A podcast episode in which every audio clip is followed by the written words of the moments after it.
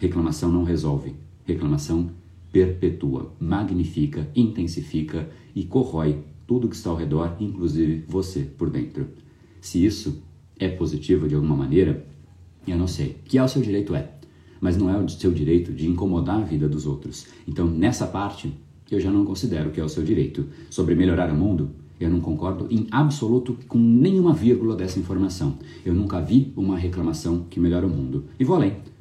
Eu nunca vi uma pessoa de sucesso, de real sucesso, reclamando das coisas que estão ao redor.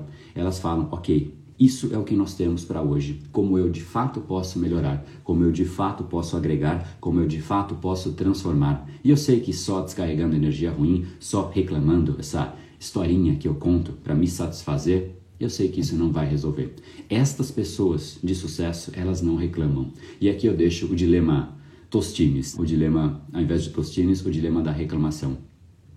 Será que de fato a reclamação é a voz dos oprimidos, que por direito eles devem reclamar para que de fato o mundo se torne mais justo? Ou a reclamação cria um oprimido. Esse episódio é mais uma edição do Brain Power Drop, uma pequena cápsula de reflexão oferecida além dos episódios regulares. Para aprofundar no assunto de hoje baixar gratuitamente o seu e-book Reprograme Seu Cérebro, entre em reprogrameseucerebro.com.br/ebook.